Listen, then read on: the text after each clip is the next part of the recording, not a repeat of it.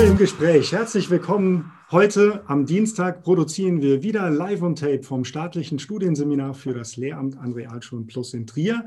Wir sprechen heute über Klassenmanagement und zu Gast im Studio, zugeschaltet aus der Schweiz, ist die Person, die das erste deutschsprachige Buch zum Thema Classroom Management geschrieben hat, Christoph Eichhorn.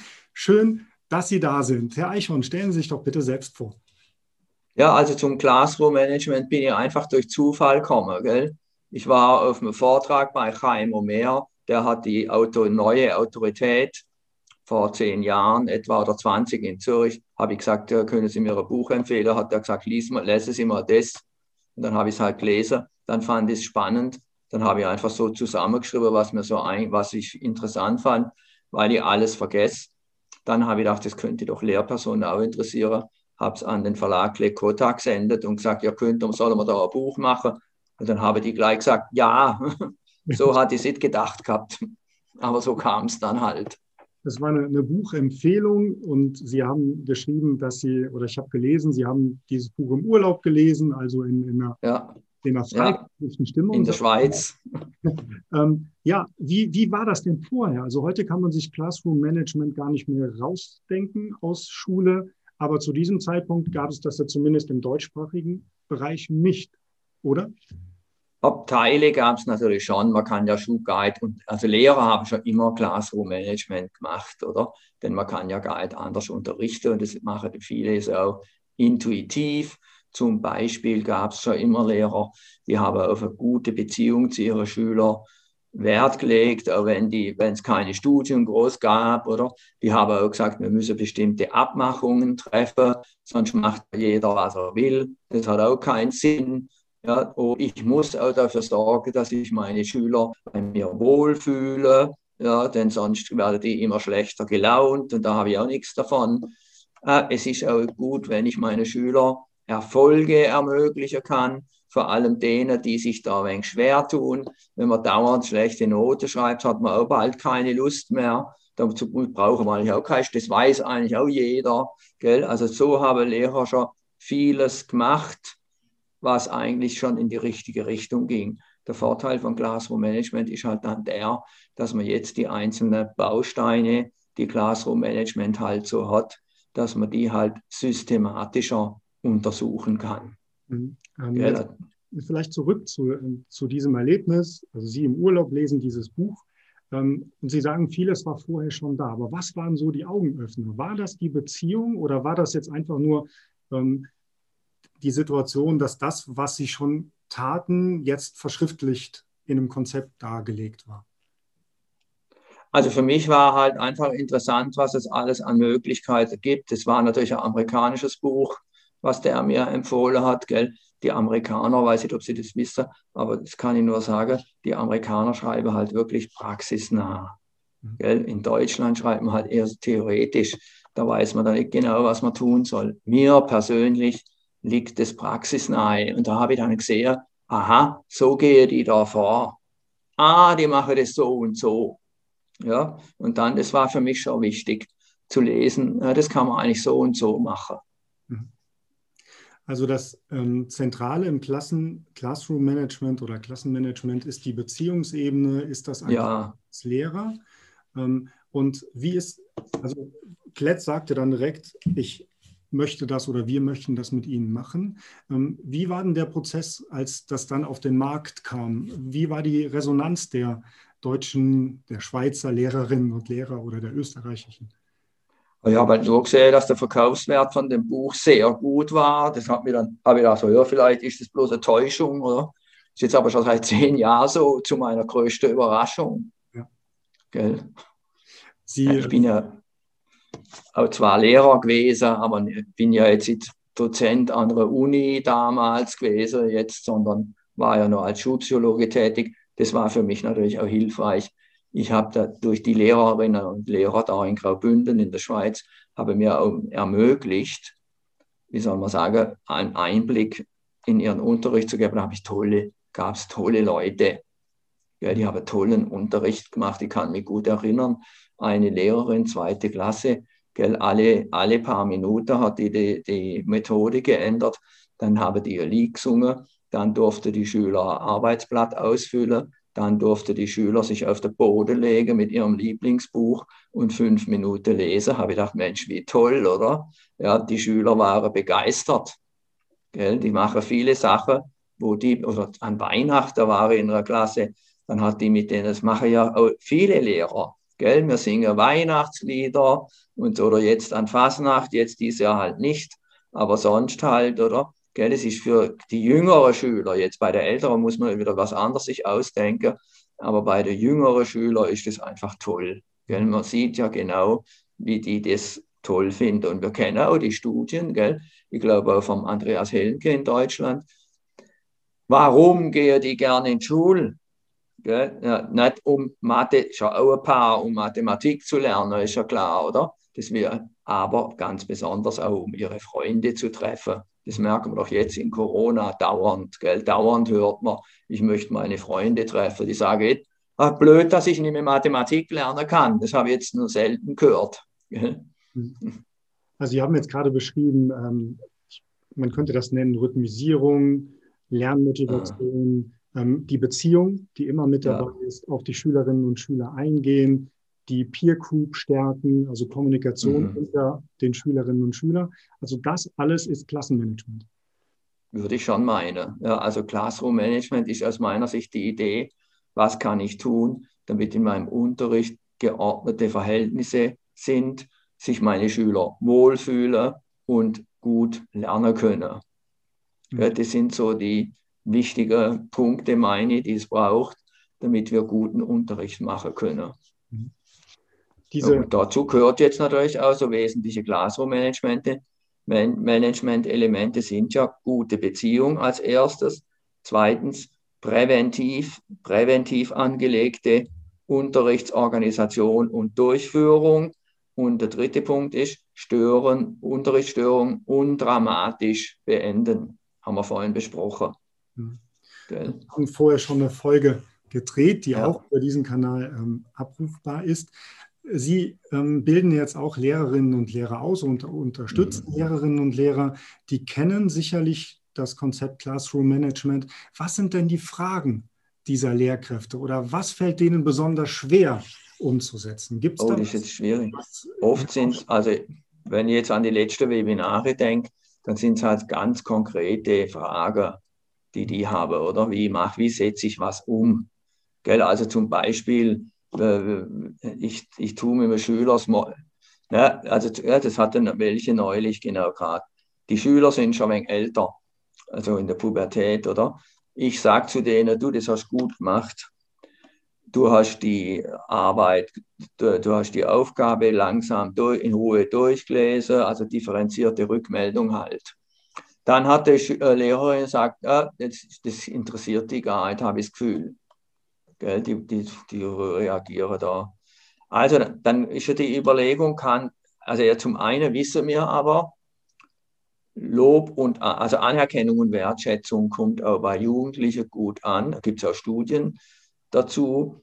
Die finden es aber zum Beispiel besser, wenn die, wie soll man sagen, äh, im Einzelgespräch oder leise, ja, wenn man bei Jugendlichen durch die Klasse da sagt, Dario, das war aber toll, das findet, findet er eventuell, eventuell gut, vor allem wenn seine Schüler, seine Freunde auch der Ansicht sind, dass Schule so wichtig sei. Aber in Wirklichkeit findet die doch gut, wenn man sie lobt. Sie sagen es halt nicht. Und natürlich ist auch eine andere Variante, wäre dann halt Smalltalk, was wir vorhin auch besprochen haben, über die Hobbys und Interessen der Schüler reden. Das halte ich für einen wichtigen Punkt. Oder zum Beispiel die Unterstützungsfrage finde ich auch noch sehr wichtig, was den Beziehungsaufbau angeht. Ich habe da einen schwierigen Schüler in der Klasse, ich weiß, im letzten Schuljahr hat auch Probleme gehabt. Gell? Also ich treffe den zum Einzelgespräch natürlich in der, vielleicht schon in der dritten Schulwoche vom neuen Schuljahr sage zu dem, du Ken, du weißt doch, mir ist es wichtig, dass ihr euch wohlfühlt und gut lernen könnt. Hm, okay. Ja, also, dann sage ich, ja, und wie geht's dir? Fühlst du dich wohl? Kannst du gut lernen? Damit zeige ich Interesse an dem. Ich kann auch mit meiner Klasse äh, schon in der ersten Woche besprechen, ähm, ja, was könnt ihr tun, damit ihr euch im Unterricht wohlfühlt und gut lernen könnt? Was kann da jeder tun? Oder, oder was könnt ihr tun, damit ihr ein besseres Schuljahr habt als, nächst, als letztes Jahr oder damit sich die Dinge, wenn es gut war, gleich bleiben? Weil da gibt es verschiedene Möglichkeiten, die man, was man da alles machen kann. Das Einzelgespräch mit dem Ken will ich einfach nur kurz darauf eingehen, oder wenn der sagt, Sie sind ja unfair. Was jetzt? Ja, und da ist einfach gut, meine ich, dass man weiß, aha, Standardintervention, der sagt, ich frage ihn, wie fühlst du dich, geht es dir gut, kannst du gut sagt, nee, sie sind ja unfair. Ja, Standardintervention sollte man halt kennen. Die heißt dann, das ist gut, wenn man so Standardinterventionen hat auf schwierige Situationen, die heißt, gut, dass du es gesagt hast. Gell? Tut mir leid, das war schon keine Absicht.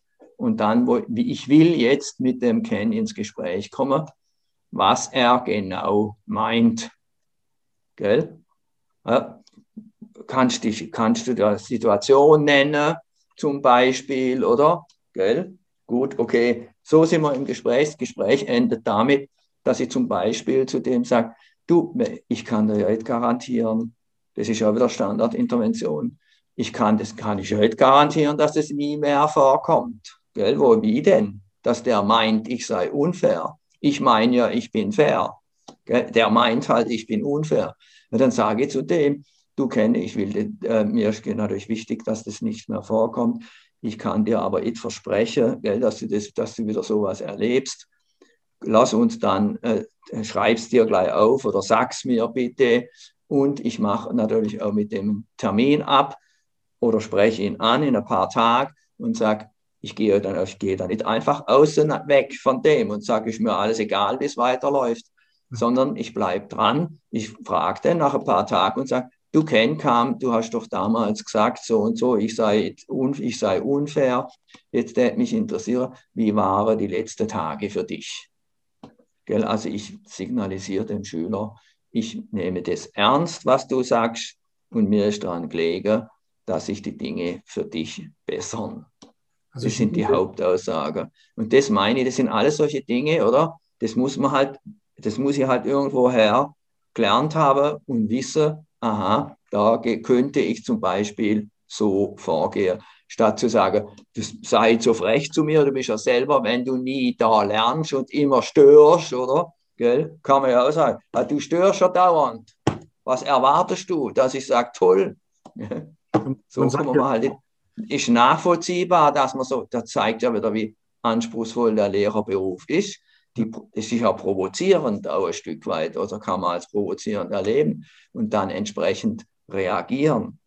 Lernen die, ich höre ja oft von Lehrern, die sagen, ja, man soll ja authentisch reagieren. Ja, und dann sage ich halt, Ken, du bist selber schuld, du bist halt auch ein wenig doof. Ja, das ist authentisch, nur führt es halt nicht weiter. Darum ist natürlich wichtig, dass das nennen auch einige Experten Emotionsregulation, gell, dass man seine eigenen Emotionen regulieren kann, ist was ganz Wichtiges, aber auch richtig anspruchsvoll. Gell. Das ist auch meiner Ansicht nach viele Leute in Laien und auch andere Fachleute äh, ist ja gar nicht bewusst, mhm. wie anspruchsvoll der Lehrberuf ist. Das war mir am Anfang, als ich noch nichts über Classroom Management gehört habe, habe ich auch gedacht, die Unterrichter halt. Aber das, das sehe ich heute komplett anders, Entschuldigung. Ja, ich muss jetzt nochmal zurückkommen. Das ist ja dann eigentlich einfach. Also die Grundannahme ist, ich nehme den Schüler in seiner Wahrnehmung wahr, akzeptiere das und ja. reagiere dann mit diesem Standard. Das ist ja eigentlich gar nicht so schwer. Es ist, ich muss was vielleicht an meiner Haltung ändern. Ähm, und dann könnte ich diesen Satz ja auf viele Situationen anwenden und ja. habe ein positives Ergebnis. Das ist sehr gut, was Sie sagen. Das ist auch bei Elternarbeit. Gell? Die Eltern rufen mich an oder ich rufe die an. Aber wissen Sie, der Dario fühlt sich bei Ihnen nicht gut. Ja? Ich kann froh sein, das ist die Idee, oder? Dass die mir das sagen. Ja. Jetzt kann ich mich nämlich mit denen austauschen.